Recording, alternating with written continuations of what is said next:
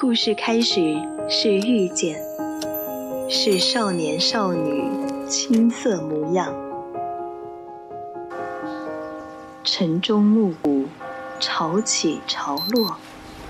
或许我们终将走散，但在青春的印记里，你我曾听过一样的故事，都有过同一句晚安。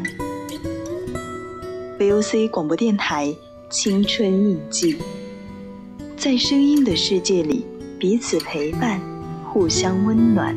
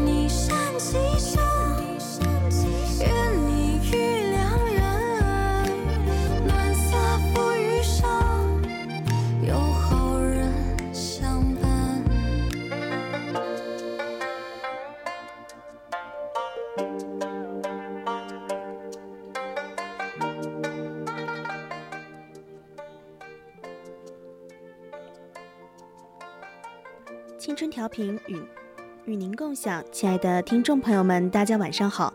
您正在收听的是 VOC 广播电台，每周天晚上二十二点到二十三点三十分为您直播的晚间节目《青春印记》，我是今天晚上的主播十二。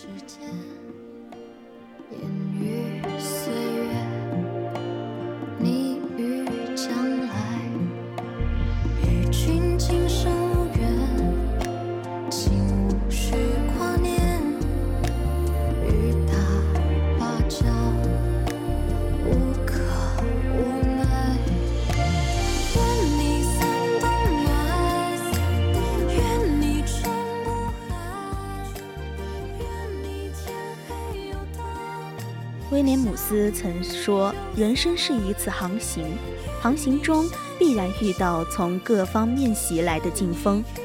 然而，每一阵风都会加快你的航速。只要你稳住船舵，即使暴风雨也不会使你偏离航向。人生的航行漫长而急碎，时而惊涛骇浪，暴风骤雨；时而风平浪静，晴空万里。”有人漫无目的，随波逐流；有人心怀长远，笃定前行。不同的心境，造就不同的人生。浩瀚的大海中，每一个人都是一只独立的小船，而掌舵人就是你自己。唯有找准自己的航道，找好自己的舵，才能无惧风浪，扬帆起航。那么，在节目开始之前呢，还是要和大家介绍一下我们的互动方式。大家可以点击荔枝关注我们的节目，或者微信搜索“青春调频”关注我们的公众号。四川的听众朋友们可以打开收音机，调频 FM 一零零，收听 VOC 广播电台。如果对我们的节目感兴趣，想要和主播互动的话，还可以加入我们的 QQ 听友四群二七五幺三幺和主播互动。低调的感觉，偏爱手机的音乐，怪得很另类。我怕浪费。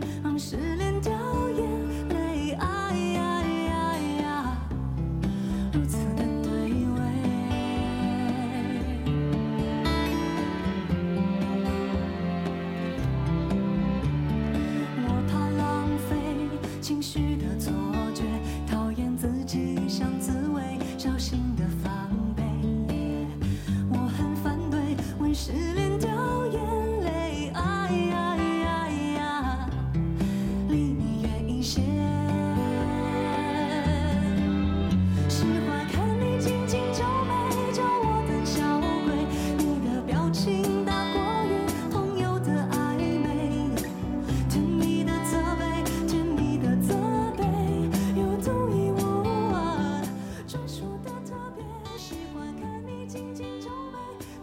知你是否发现，每天影响我们的心情的事实在是太多了。有时在工作中，领导的一句话，同事的一个眼神，就会让你难受半天；有时在生活中，出门忘带钥匙，手机突然没电，就会让心情变得很焦虑。我们常常以为是这些糟糕的事情影响了我们，其实大多时候。让一个人沮丧和烦恼的，不是突如其来的问题，而是你处理情绪的方式。有人冷静应对，有人放任情绪，做人高下立见。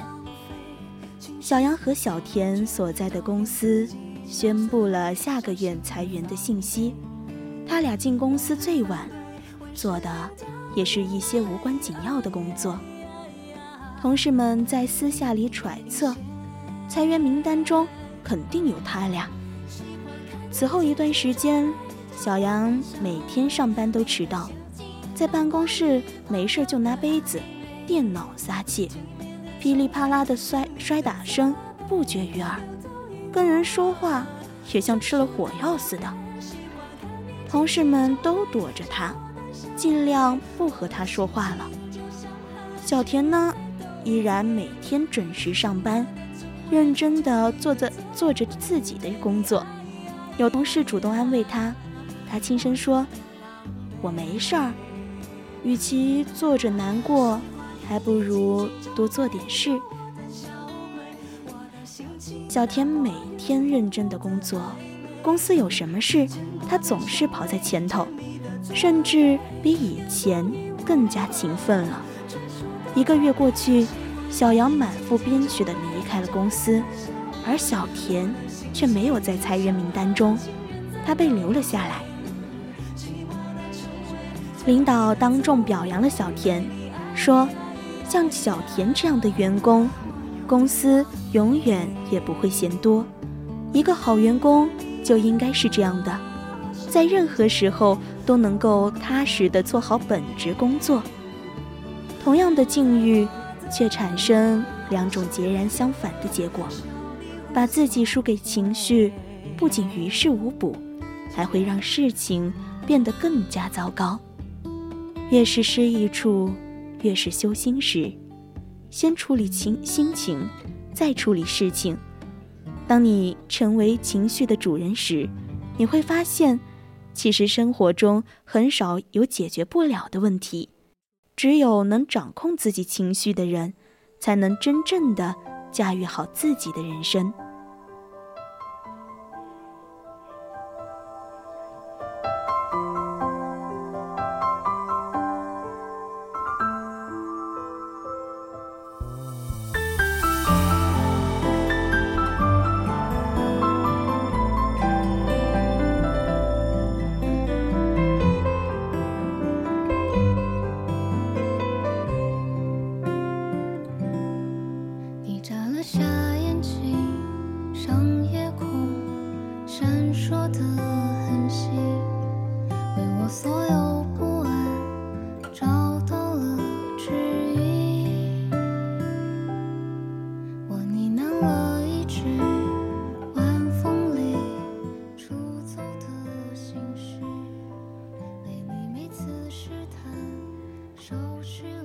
生是一场持久的马拉松，每个人都有属于自己的赛道。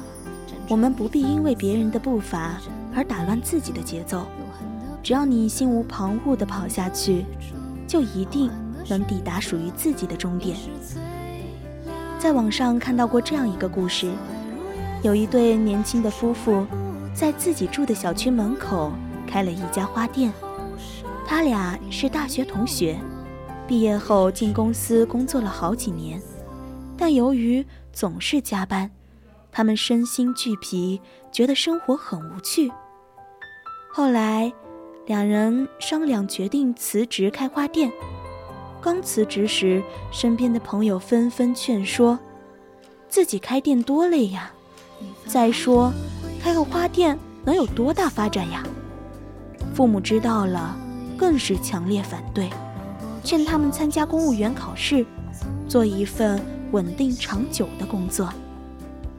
在一片反对声中，他们拿出了所有的积蓄，开了这家花店。夫妻俩从早到晚忙个不停，老公进货、送货，妻子接待顾客，变着花样装扮小店。他们不断拓展业务范围，为客人送花上门，为企业开设周花业务。提供鲜花定制服务。一段时间后，花店的生意越来越好了。女主人说：“开花店是她俩很久以前就想做的事儿，现在终于做成了。虽然人累点儿，但是内心却很满足。看着他俩把花店经营得这么好，当初反对的亲朋好友，现在……”也支持他们了。这对年轻的夫妇没有因为外界的声音而打乱自己的生活节奏。现在他们的生活，打理花店之余，看书、品茶、做手工，把日子过得芳香四溢。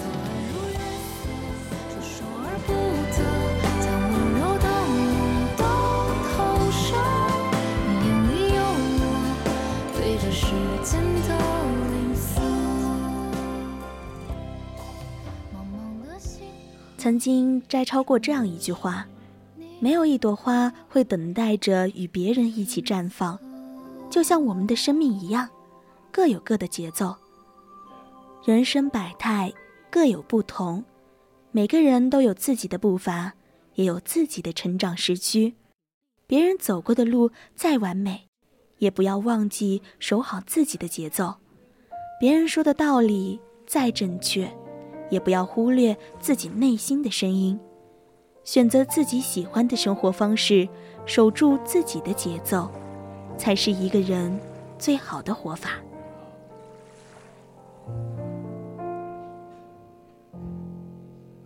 上天啊，难道你看不出我很爱他？怎么明明相爱的两个人，你要拆散他们？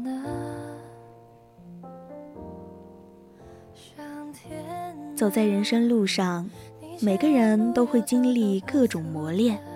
有些人面对周遭诱惑，选择随波逐流，而迷失了自己；有些人坚定地走自己的路，不让自己的思维被别人带偏。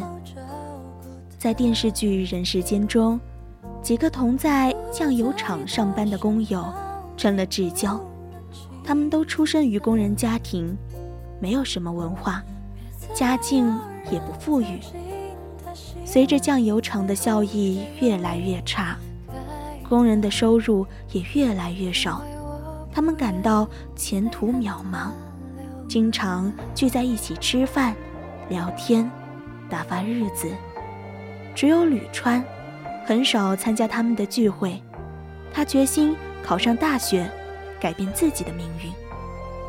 别人都忙着吃喝玩乐时，他在家里学习。他虚心地向同事请教教学上的问题，还利用下班时间到夜校上课，废寝忘食地看书做题。经过努力，吕川终于考上了北京的一所大学。几年后，当他学成归来时，已经是北京某部的副处长。前途一片光明，而与之相反的是，当年在厂里笑话吕川是书呆子的曹德宝，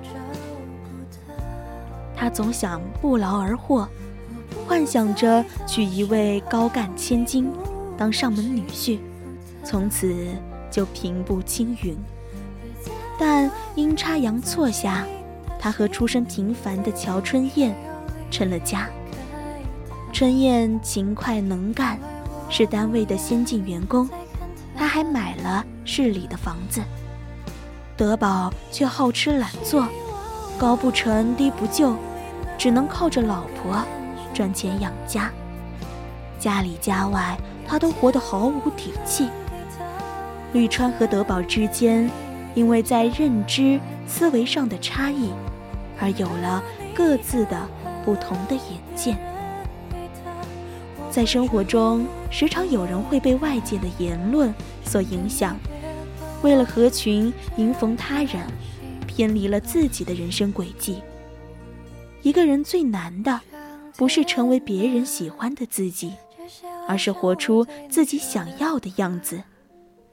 每个人都有自己的人生价值和意义，我们无需为获得他人的认可而改变自己。不论身处怎样的际遇，我们都要有自己的主见，坚持做自己。唯有目标明确的人，才能磨而不灵，灭而不恣。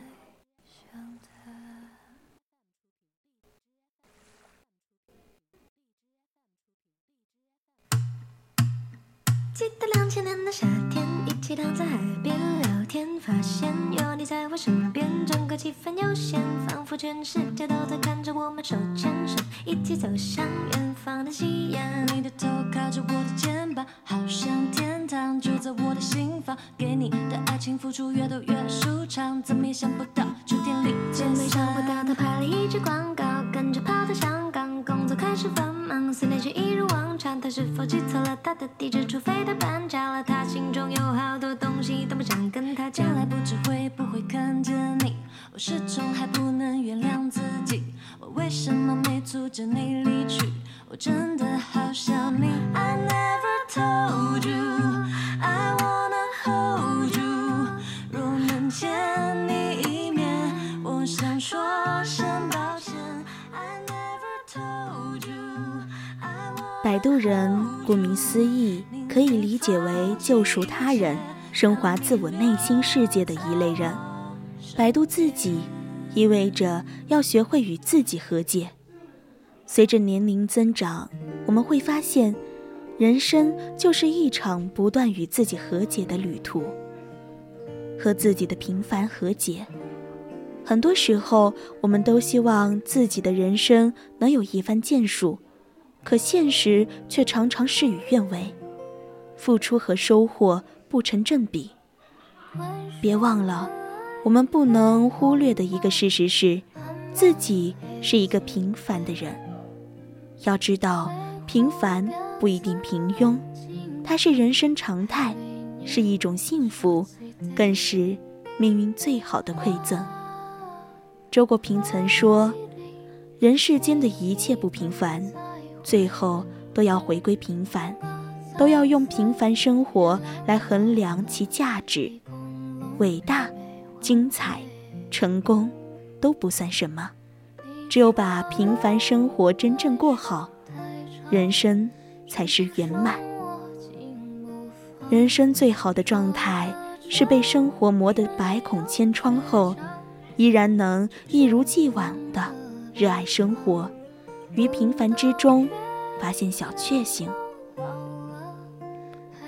学会与自己的平凡和解，与世界握手言和，才是一个人活得通透的体现。人生在于感悟，生活在于感悟。到头来，慢慢会发现，用尽所有的力气，过完平凡的一生，这就是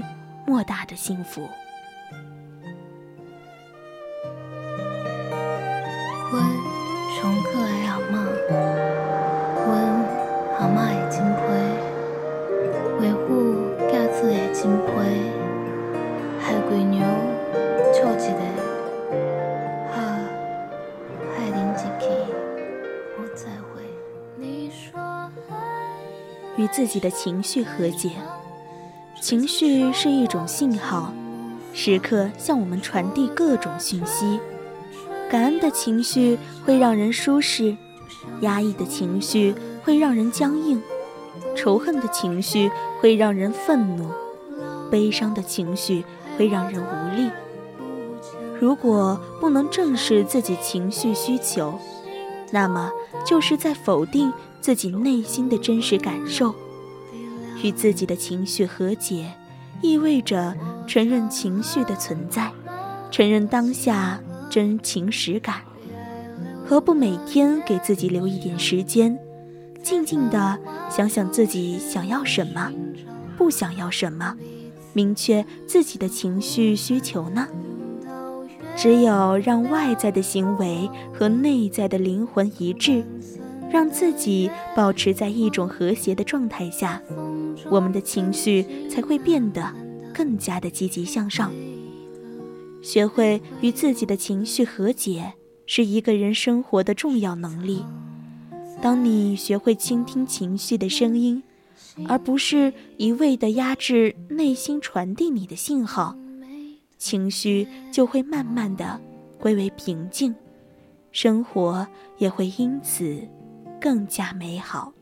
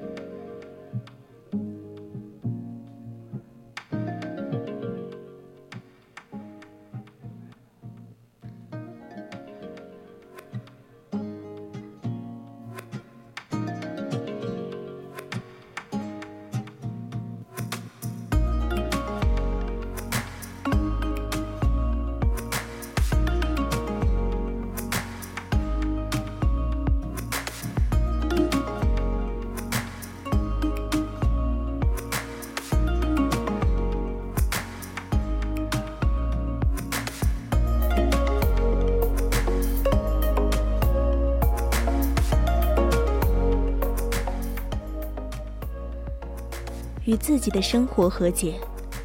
人生中有些事，好似冥冥之中自有主宰，非人力所能把控。如果一味执着于那些无法改变的事实，只会让自己精疲力尽、痛苦不堪。作家玛丽安娜·威廉森说过：“沉溺于往事，并不能让过去的伤痕愈合。”只有活在当下，才能抚平昨日的伤痛。人生的一大遗憾，莫过于轻易放弃了不该放弃的，固执坚持了不该坚持的。执于一念，困于一念，是一种负担，更是一种羁绊。增广贤文有言：“命里有时终须有，命里无时莫强求。”与其被执念所磨，不如一念放下，万般自在，以一颗平常心去对待，不执着于过去，不纠结于未来，才能活出真正的自己。放下是一种处事态度，更是一种生存智慧。如此，方能触及到幸福的快乐，学会与生活和解。直面生活给予的暴风骤雨，毅然前行，生命之花才会绚丽绽放。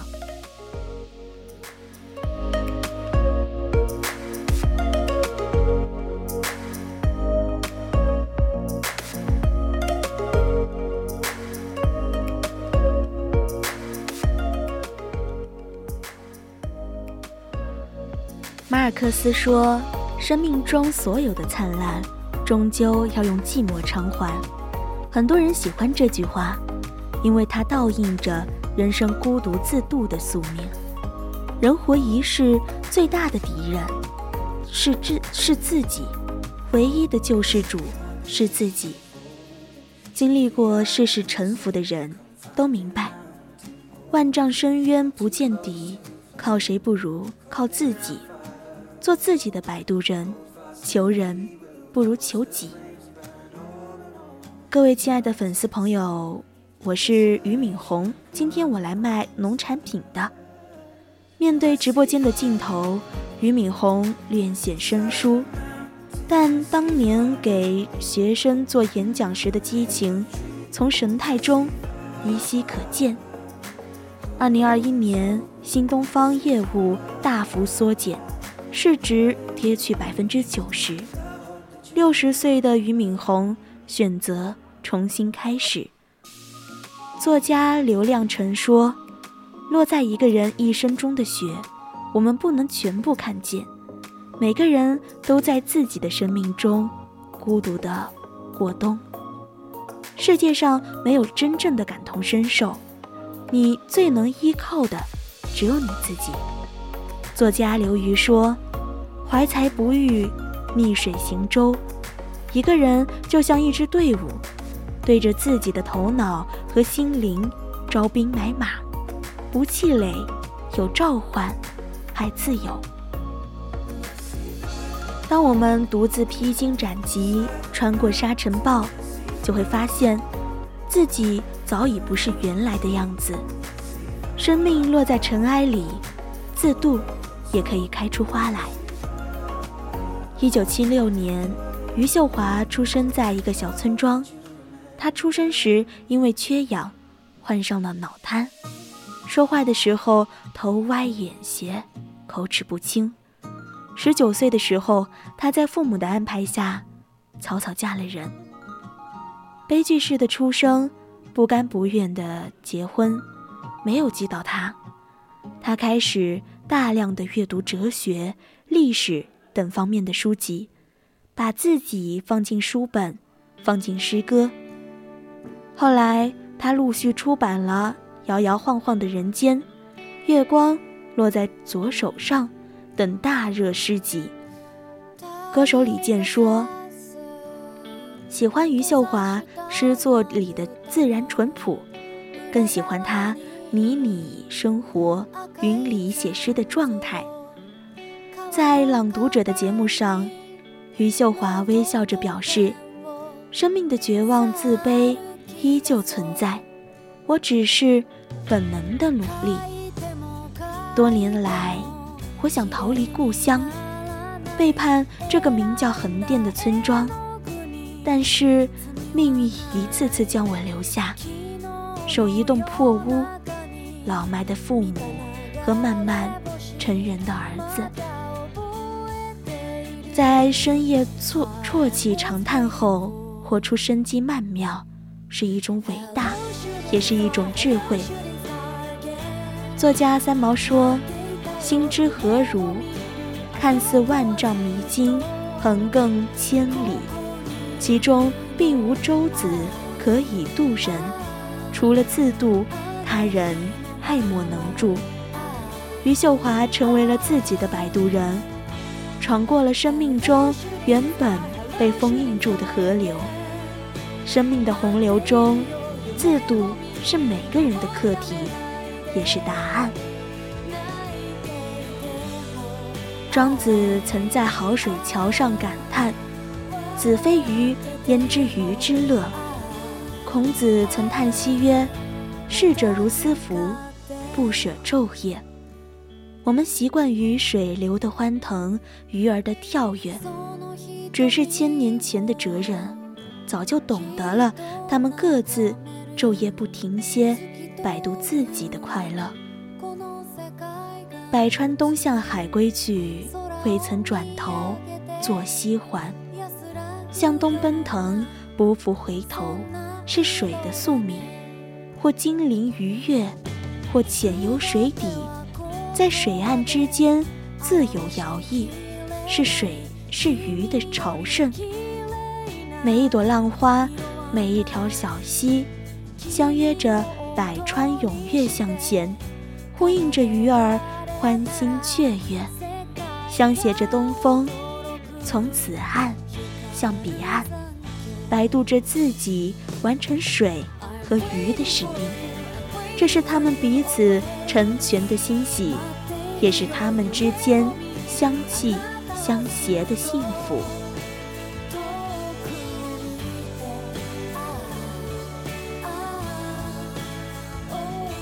时光的长流中，我们每一个人都伫立在叫做生活的彼岸，遥望着内心向往的彼岸，似乎遥不可及。这中间，也许有人认为隔着的是举步维艰的障碍，是无舟无船的劳顿，是没有炊米慰藉的困苦，是没有伯乐。慧眼识英的落魄，是不得红袖添香的长夜寂寞。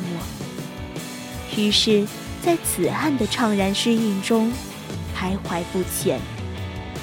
此岸与彼岸之间，到底相隔多远？哲人说，相隔的距离，即是一颗心的大小。当我们能用心为自己做摆渡，以心做舟楫，做桥马，载着曾经浅尝辄止的灵魂一路向前，那么此岸和彼岸就不再遥遥相望，灵魂就可以走向远方。没有目标的日子，人生似乎驶向黑暗的航船，迷茫中没有方向。此时确立目标，犹如给自己的心灵安上明灯，照亮夜行的路。也许是短期的一个小小的、容易抵达的目标，也许是年度的一个挑战性的、需要长期坚持的一个方向。有人说，世界让路给确知方向的人。无论怎样的坚守，用一个一个的目标，给予我们灵魂前行的动力，把我们自己摆渡到人生的主航道。我们会发现，因为有方向，生活的天地越来越广阔，心灵的幸福感也会越来越强大。越努力，越欣喜。生活中，也许有很多人，因为找不到理想摆渡方式而放任自流，挣扎在生活的沼泽中，却不自知。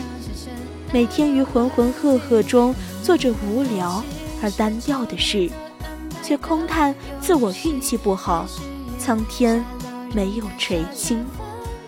须知，救赎自己的，永远是自我的内心。而非苍天和他人，成全自己的，也往往是自我的顿悟和自省。别人的生活无论多么光鲜亮丽，终不可成为自己的生活样板。我们可以学习，但是永远不能抄袭；我们可以见解，但是永远不能雷同。从自我出发。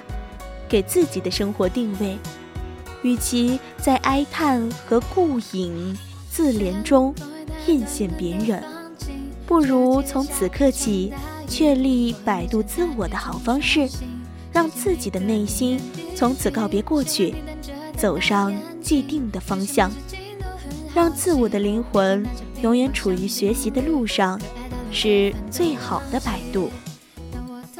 路漫漫兮千转回，甲舟饥者不可追。善于学习的人，似乎就是在此岸和彼岸之间找到了舟楫。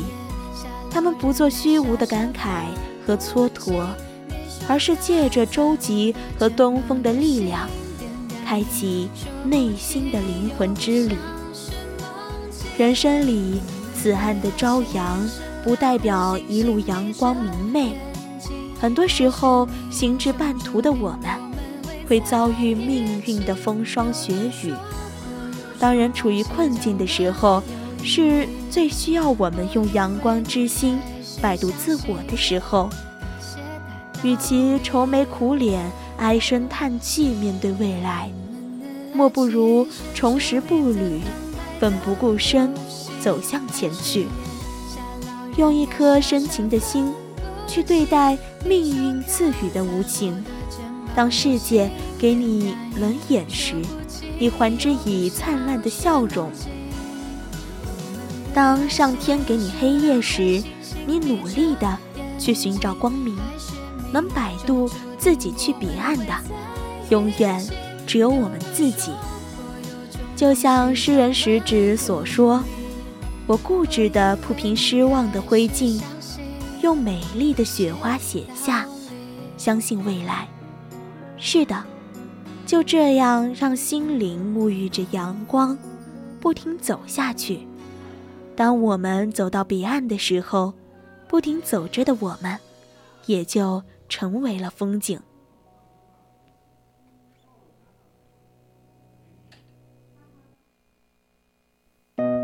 Fire can burn in my eyes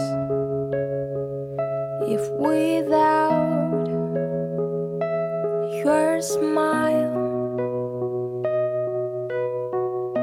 snow can cover your smile if without your love. When you think of me. I've gone too far. I can reach into your heart. I know that when I'm looking back, I'm torn in two. I might breathe like glass with this be the last. Why do I see a sad, sad in your eyes? Why do I see a sad, sad in your eyes? Why do I see a sad, sad in your eyes? Why do I see a sad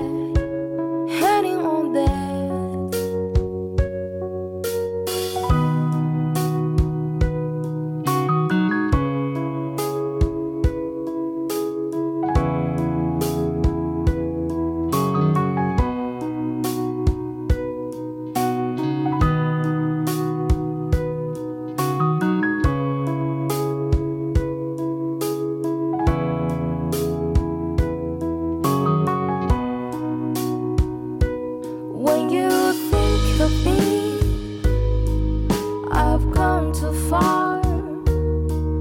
I can reach into your heart.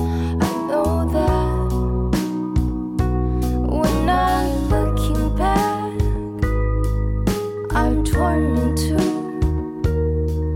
I might break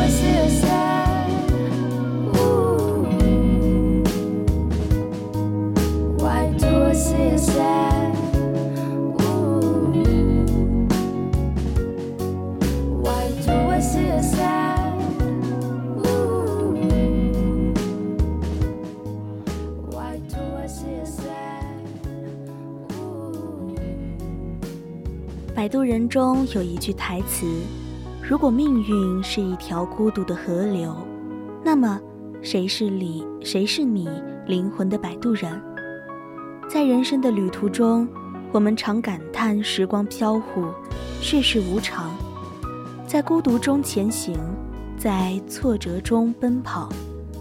作家田维也说：“遗憾是长长的，孤独是长长的。”生来是品味苦味，生来是看尽无常。苦无处躲藏，泪从不停歇。一路上，高峰与低谷交错，幸运与不幸同行。那些活着的苦、委屈的泪，都需要自己去经历、承受。没有人能够替代你去生活。成熟的人懂得生命的起伏，就好比浩瀚的海洋，想要达到彼岸，只能做自己灵魂的摆渡人。人间失格中说：“逢人不必言声，孤独本是常态。倘若深情被辜负，余生孤独又何妨？人这一生充满了不确定性，靠山山会倒，靠水水会流，花开花会谢，人来人会走。《红楼梦》中有句判词写道：“喜荣华正好，恨无常又到。”不管人前多么热闹，终究逃不过祸福无常，曲终人散。佛教说人生有七苦：生、老、病、死、怨。怨憎会，爱别离，求不得。芸芸众生都难逃脱这疾苦，唯知足知足者少求。练就淡泊和豁达的心境，苦中作乐。人生无常，只有孤独是常态。没有人能左右生死祸福，没有人能决定聚散离合。除了接受看淡，别无他法。不如顺其自然，保持心境的宁静澄澈，才能在。这个风云变幻的世界，过好这短暂的一生。古人言：“人生不如意事十八九，可与人言者无一二。”而有智慧的人常想一二，忘记八九。人在尘世中走一趟都不容易，所谓聚散离合，成败得失。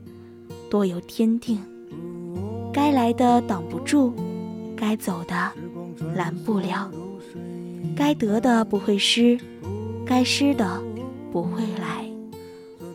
正如徐志摩所说：“得之我幸，不得我命。”当你真正看清了这一点，就懂得了失去不要遗憾，得到无需欢喜。孤独何须忍耐，繁华终难坚守。所谓得失进退，不过经历一场聚散离合，只是缘来缘走。不消沉就是悲不失志，不忘记本心。今朝大雨滂沱，明天遇见彩虹。不张扬。就是喜不忘形，不迷失自我。此时黯然落幕，彼刻华丽登场。生活不会一帆风顺，每个人都有难言之苦。古人云：“千人千般苦，苦苦皆不同。”痛苦难以躲藏，孤独不可避免。生活还要继续，唯有擦干眼泪，继续前行。要学会一个人生活，面对人生的苦难和命运的打击，做生活的勇士，而不是命运的傀儡。所谓生命一杯酒，各自饮完；人生一片海，独自上岸。要认苦作舟，以心为马，活在当下，珍惜眼前。生活的此岸即彼岸，现实的脚下亦是远方。人生海海，活着就是经历风雨，自己带伞，而不是等待别人送伞。不要妄想生活的优待，生命旅途中。只有艰难曲折是常在的，只有孤独无常是永恒的。最终能帮助和治愈你的，只有自己。生活也谈不上什么技巧，就是坚持笃定的熬下来。总有风住雨停的时候，就像日夜交替，四季流转。一切都会过去，一切都是转瞬即逝。你想要的美好，终将以你未曾预料的方式不期而至。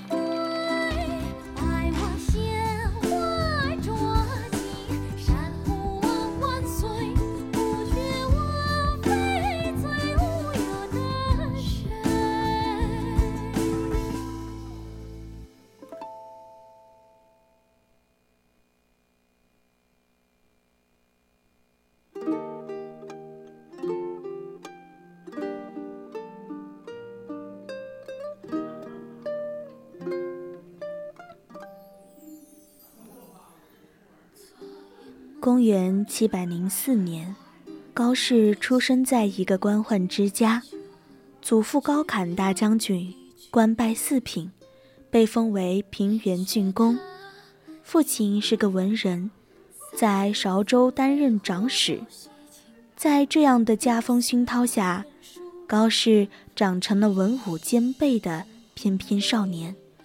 他熟读诸子百家，精通各种兵法。少不经事的年纪，高适非常顽皮，经常在街边与人斗酒、赌博，以落拓侠义被乡民所熟知。但是父亲亡故后，家境日渐贫困，高适不得不开始思考他的人生规划。开元九年。十九岁的高适意气风发，带着满腹豪情，赶往长安，立志闯出一片天地。但当时的朝廷政权都掌控在贵族大臣的手里，他费尽心思，多方游走，仍然找不到施展才华的机会。高适离开长安。没找到出路，身上的盘缠已用尽了，他不得不在梁宋住下，寻一块地，靠耕田种植养活自己。但乡野隐居生活并没有消磨高适的意志，他在别委参军的诗中寄予了自己的情怀。欢愉未尽分散去，使我惆怅惊心神。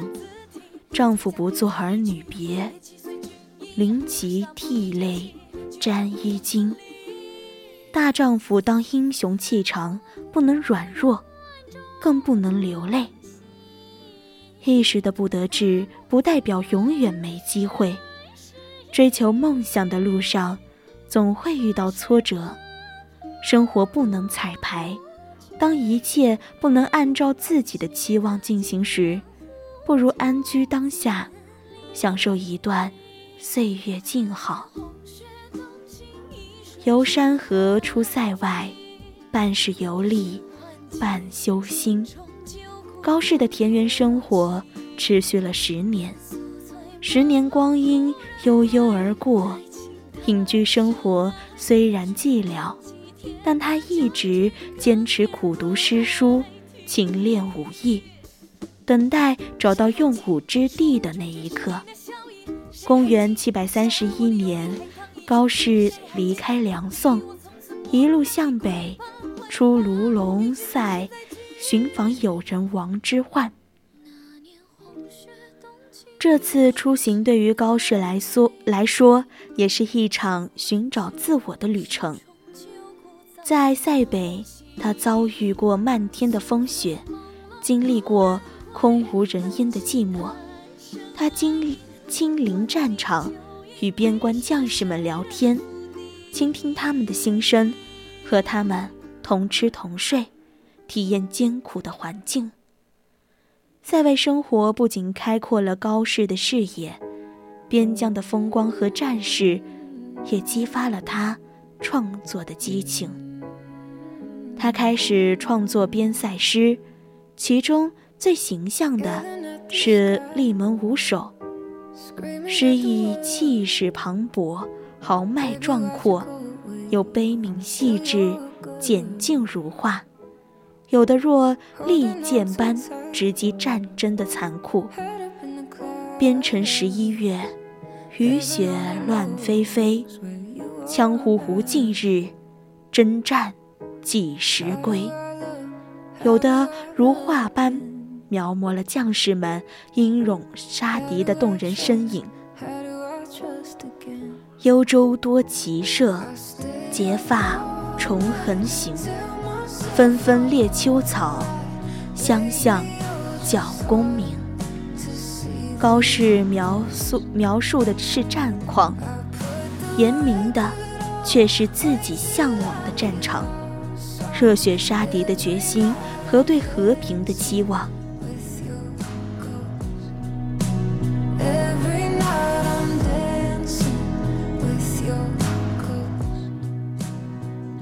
两年后，高适从蓟门回到南方，途经邯郸，作《邯郸少年行》，壮志豪情依旧。穷达自有时，夫子莫下泪。高适的个性非常坚毅，即使前途渺茫，仍然对未来心存希望，相信自己自有出头之日。只是。梦想在辽远，当下的生活还是要继续。冬天，高适在旗上再次开启了农耕隐居的日子。这次，他的心沉潜下来，不再急于渴望在仕途中一展才华。他读书写诗，勤练武艺，精进修为，也享受简。朴的田园风光，乡间自耕自足的生活虽然清苦，好在自由。这期间，他曾多次出游黄河，游览名胜古迹，增长见识，提升阅历。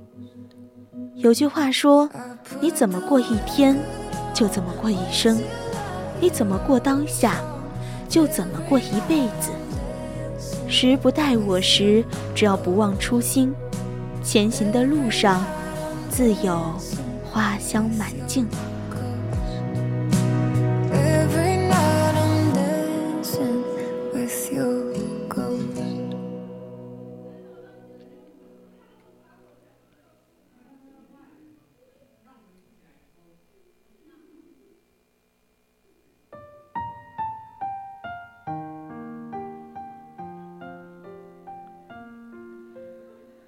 公元七百三十五年，这一年高适三十四岁，他仍心怀天下。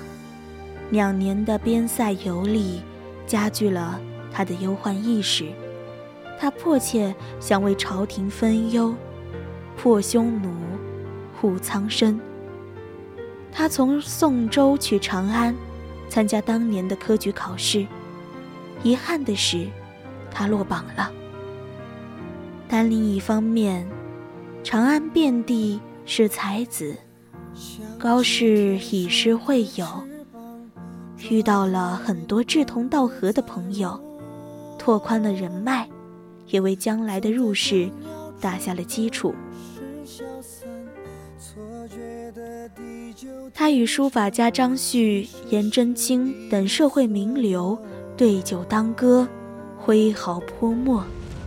享受生活的快意潇洒，他与王之涣、王昌龄等好友一起参加齐亭宴，赋诗高歌，谈古论今，抒发不得志的心情。他与李白、杜甫相会于丹赋，把碧桐游梁宋。在汴州，他们登上吹台。即兴吟咏，互诉青云之志。秋末，他返回继续读书务农的生活。但是长安之行提升了高适的格局，他对政局有了更痛彻深刻的理解。他向往仕途一展宏图的信念，如烈火般燃烧得更加强烈了。他就像箭在弦上，缺的只是一次射发的机会。人生的道路上，会失意，会遭遇挫折，但只要内心足够笃定、勇敢，未来自会有无限可能。顺境、逆境，都泰然以对，才能在绝处看见生机。仕途顺达，梦想终要自己成全。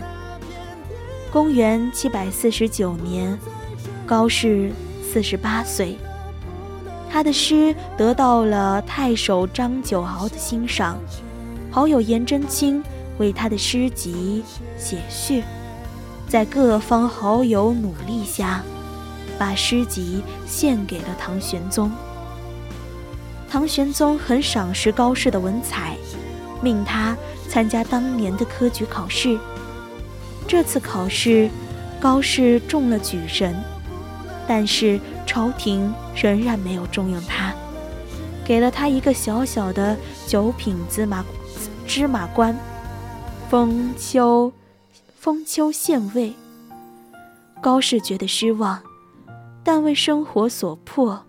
不得不去封丘上任，在封丘为官两年，高适深入民间生活，对黎民之苦感同身受，奉命送新兵到清夷军。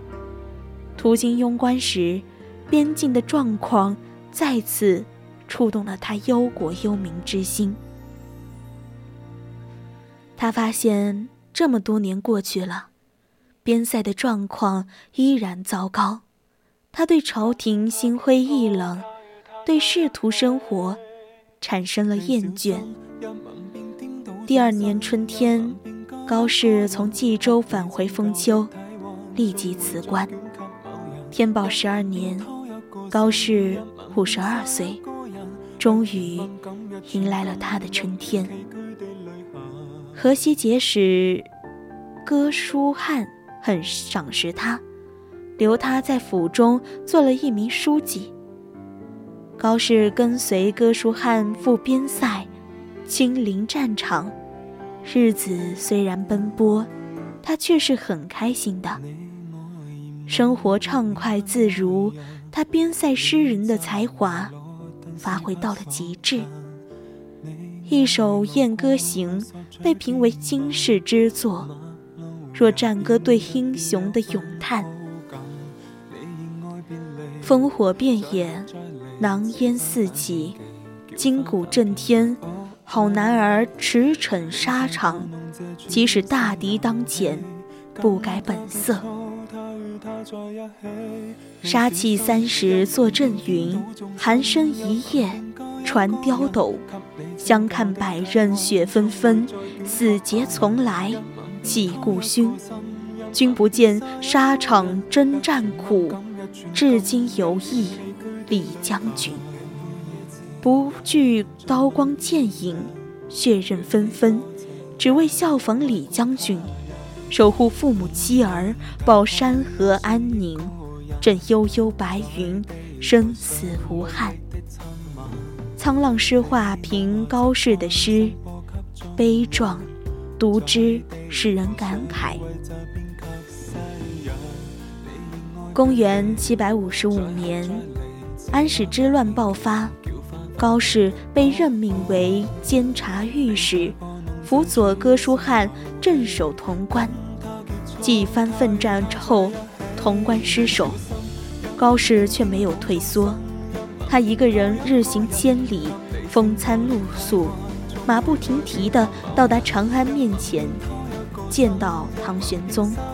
他向玄宗反映了当时的战事，分析了潼关失守的原因，提出了自己政治上的见解。唐玄宗对高适在军事上的才能大为欣赏，提拔他为御。侍御史。同年七月，唐肃宗即位，永王李璘在江陵起兵造反。唐肃宗找高适共同商量对策。高适说：“永王必败。”唐肃宗很认同高适的见解，封他为淮南节度使，带兵讨伐永王。五十三岁的高适带领将士们在淮南浴血奋战，大败永王。永王战死后，高适镇守淮南。此后，高适平步青云，官狱一直做到了刑部侍郎。此后被追议礼部尚书。君子藏器于生，适时而动。机会永远是给有准备的人。所有的时光不负、命运眷顾背后，拼的都是实力和耐性。聪明人熬的都是时间和耐心。人生没有最晚的开始，只有不愿等的心和不足的实力。实力。相比于同期的其他诗人，高适的晚年过得安稳且顺遂。他既有诗人般高远阔达的情怀，又兼具凛然大气的英雄气息。目光所及是鸿鹄之志，所走的每一步却踏实无比。不管是纵横战马，还是田园牧歌，高适都不曾虚度。公元七百六十五年。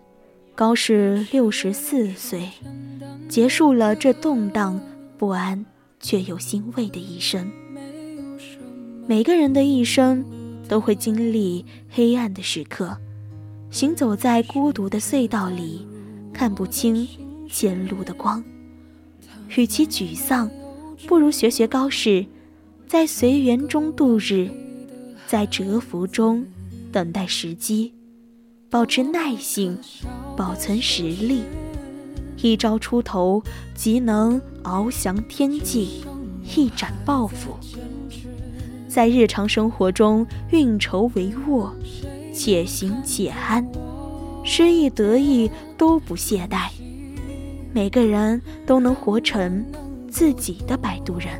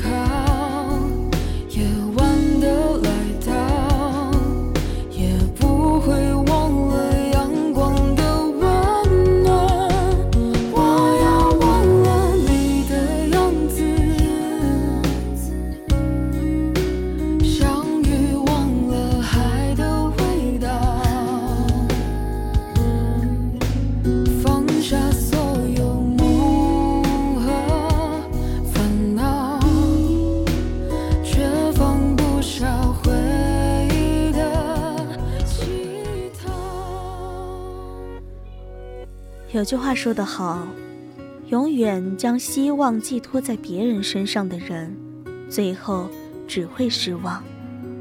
摆渡人中有一位名叫伊莱扎的老人，她的灵魂来到荒原后，很是思念自己的丈夫，想要回去找他。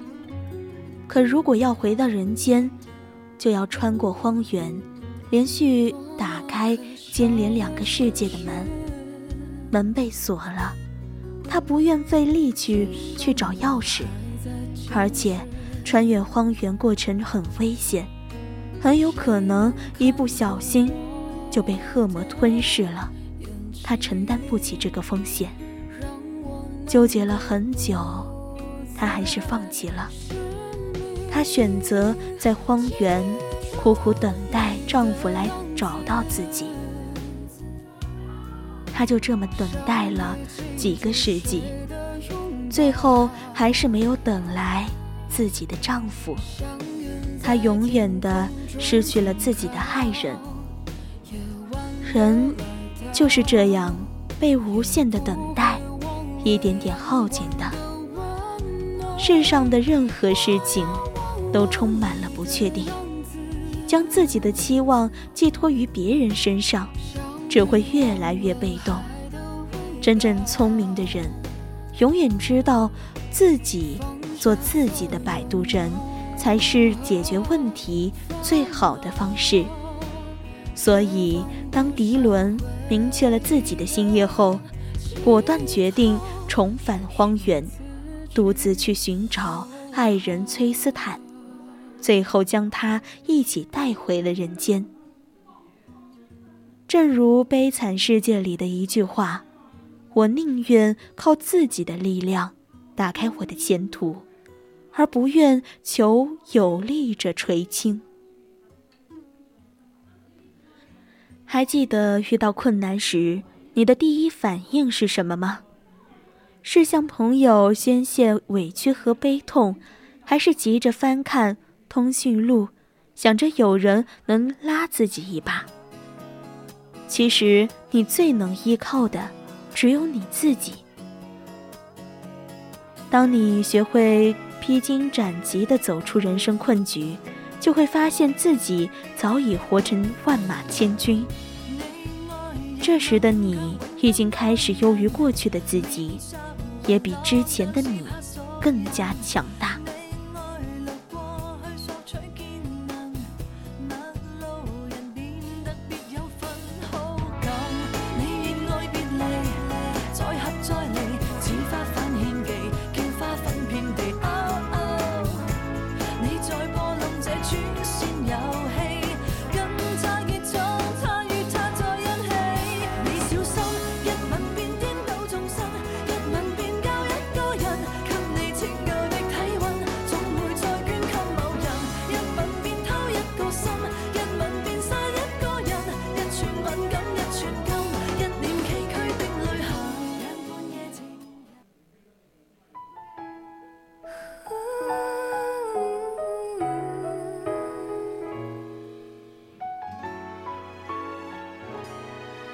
在逃离荒原的途中，迪伦曾抱怨荒原为什么不能稍微平坦一些，眼前全是荒凉的群山，并且一直都是上坡路。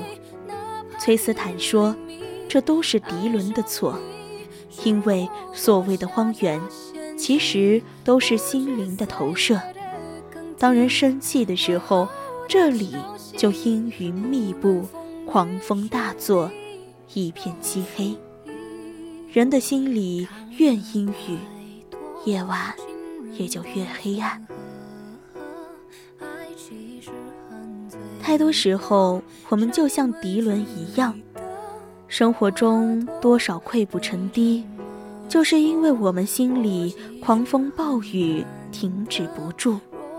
偶然一次被误解，便觉得。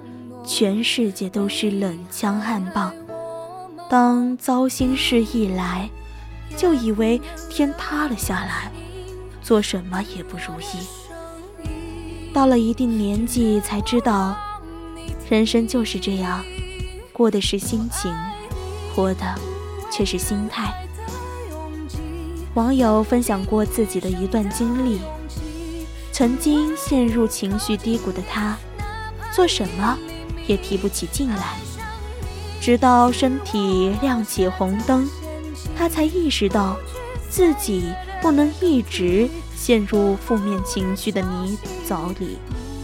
他开始大量阅读，从别人的故事里汲取鼓舞自己的养分。他有意远离让自己焦虑的圈子，最终劝自己放下好胜心。在日记里，他这样写道：“一时解决不了问题，那就利用这个契机，看清自己的局限性。”对自己进行一场拨乱反正。正如老话所说：“一念放下，万般自在。”如果你正被烦心事扰乱心神，不如学会断舍离，断掉胡思乱想，舍去垃圾情绪，离开负面能量，心态好了，就没那么累了。心情好了，所见皆是明媚风景。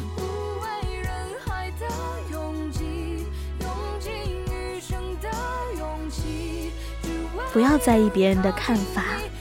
后来，迪伦打算重返荒原，寻找崔斯坦。这时的他，身边再也没有其他人的保护。他只能独自去面对荒原上出现的各种恶魔，在渡过冷湖的时候，迪伦成为所有恶魔攻击的目标。有一次，恶魔向他发起攻击，迪伦害怕的闭上眼睛。他本以为自己会被抓住撕碎，但让人感到惊奇的是，什么都没有发生。原来，当迪伦闭上眼睛后，看不见恶魔张牙舞爪的模样，恶魔也就伤害不了他。接下来，他把心一横，他闭着眼睛摸索着寻找船桨，然后用尽全力向岸边划去。生活中，我们总会碰到不喜欢我们的人。他们的闲言碎语，有时就像是荒原的恶魔，会重伤我们。只要我们闭上眼睛，不在乎别人的评价，就能踏实的走好自己的路。前段时间，网上一位九五后的女孩小丽特别火。小丽花光了十年的积蓄，买了一个毛。坯房，因为没钱装修，她甚至就这么直接住了进去。身边的人都不理解，她一个女孩子，这么省吃俭用买房，何苦呢？面对外界的质疑，小丽只说了这样一番话：自己有的时候还是靠谱一点，自己住自己的房子里，就算是毛坯房，住着。也特别舒服。风雨人生路，我们不必用他人的尺子来丈量自己的生活。耳边总会有这样的声音：你努力工作，他说你是奋斗精；你沿着自己的轨道，他说走的全是弯路。这时，最好的方法就是屏蔽掉外界的嘈杂。你咬紧牙关，继续向上爬。你每往上一步，就会发现生活里的冷枪暗箭少了很多。当你屹立山峦，回首望去，从前的嘲笑讥讽，不过都是过眼云烟。想起一位作家说过：“修行的路总是孤独的，因为智慧。”必然来自孤独。当迪伦决定做自己摆渡人的那一刻，他就注定只能独自面对前方的凶险。没有了崔斯坦的保护，他一路与恶魔搏斗。在安全屋里，他为自己升起火取暖，又用水洗去衣服上的污泥。没有了崔斯坦的安慰，在无数次想哭的时候，他先做深呼吸，再把害怕抛在一边。就算绝望感到要让他窒息，他也努力让自己从负面情绪中挣脱出来。他告诉自己，今时不同往日，自己和以前再也不一样了。《百年孤独》里有这样一句话：“命中曾经有过灿烂，终究都要用寂寞偿还。人生终将是一场单人的旅行，孤独之前是迷茫，孤独之后便是成长。人生本就是一场孤独的修行，谁不是无数次被生活打得措手不及？”在深夜痛哭，却又在清晨继续赶路。谁不是身处不堪的泥泞，终究习惯扛下所有，一步一步自己爬出来。成长一路，没有什么比孤独更能磨砺一个人的心智。当一个人不惧孤独，甘于寂寞。善于在独处中修炼自己，那一刻，就是他成熟的开始。《摆渡人》故事的最后，迪伦的灵魂重新回到他的身上，并与崔斯坦再次相遇。他成为自己的摆渡人，过上了自己想要的生活。正如作家马丁说的。每一个强大的人都曾咬着牙度过一段没人帮忙、没人支持、没人嘘寒问暖的日子。过不去，求饶了，这就是你的无底洞；但过去了，这就是你的成人礼。熬过无数个冷清的黑夜，才终于明白：人不自渡，天。也难住。接下来的每一步都只管把根扎得更深，再向前一步，便能遇见更优秀、更坚强的自己。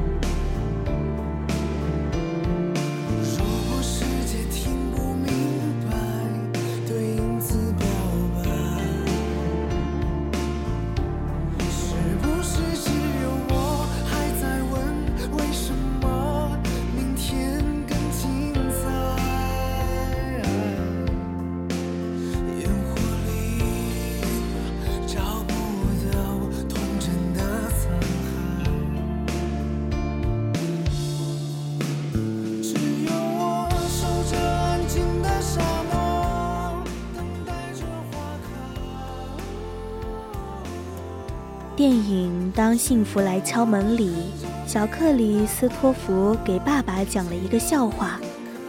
有一天，一个落水者在水里快要淹死了，一艘船过来了，问他需不需要帮忙。他回答说：“不了，谢谢，上帝会来救我的。”过了不久，又有一艘船过来问他：“需不需要帮忙？落水者仍然以同样的回答谢绝了。后来，落水者淹死了，上了天堂。他问上帝：“上帝啊，你为什么不救我？”上帝说：“我已经派了两艘大船过去了，笨蛋。”很多时候，即使你能幸运地遇到摆渡人，遇到想帮助你、想拉你一把的人，但你未必真的能够上岸。与其求贵人出现，不如求求自己，别蠢到贵人伸出援手时，你看不到，或者抓不到。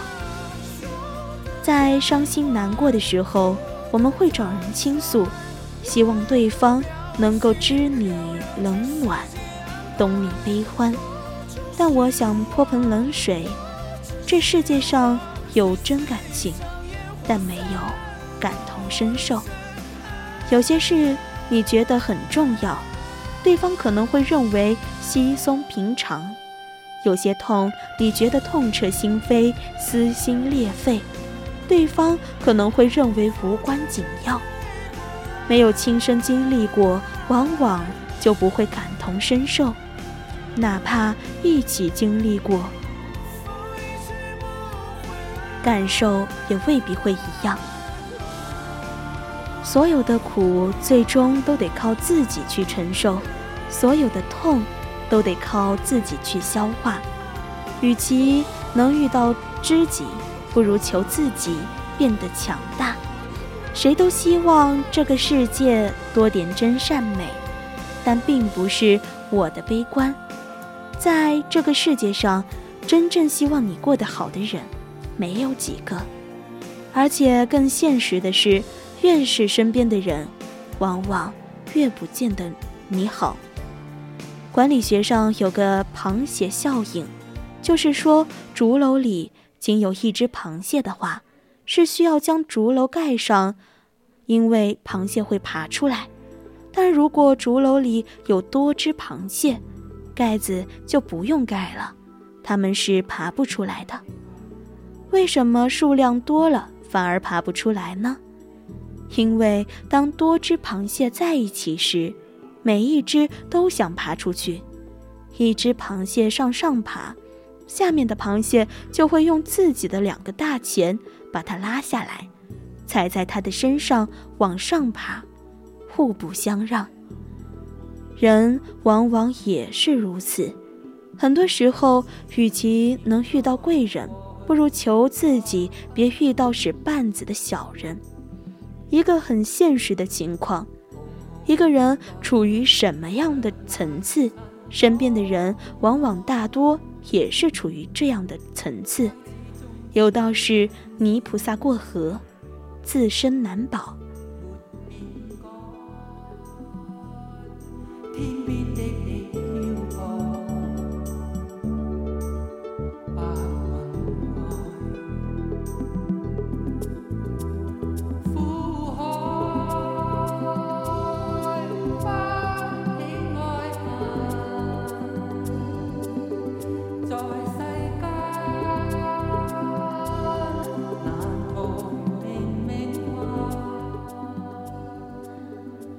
现在已经是北京时间的二十三点二十五分了。